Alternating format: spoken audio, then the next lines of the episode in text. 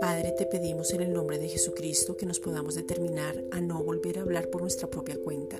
Te amamos y por eso guardamos tu palabra. Juan 17:6. No queremos colocar más excusas. Hoy decidimos hablar vida y no muerte. Proverbios 15:4. Pensar antes de hablar. Filipenses 4 versículos 8 al 9. Sostenernos únicamente en ti. Levantarnos en Cristo para que Él pueda vivir su vida a través nuestro. Gálatas 2:20. Y vivir en lo sobrenatural porque hemos entendido que tú eres el Todopoderoso de nuestras vidas. Jesucristo, tú eres nuestro amado, nuestro Señor y Salvador, el deseado de nuestras vidas, nuestro íntimo. Romanos 19.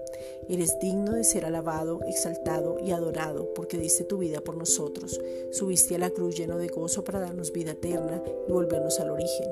Recobraste todo lo que se había perdido y por eso nos gloriamos en ti. Romanos 5.2. Como hermano mayor nos has enseñado y nos sigues enseñando. Abriste el camino vivo y nuevo para que tengamos entrada directa al Padre. Hebreos 4:16.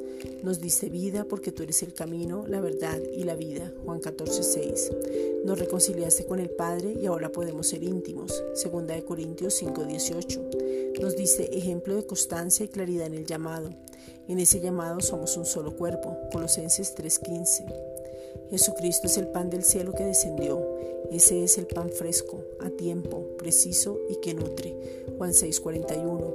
Y nos dice a comer esa vida abundancia y esa vida eterna. Juan 10:10. Hiciste la voluntad del Padre siempre. Tomaste nuestro lugar para que pudiéramos vivir eternamente al comer de ti. Juan 6:51.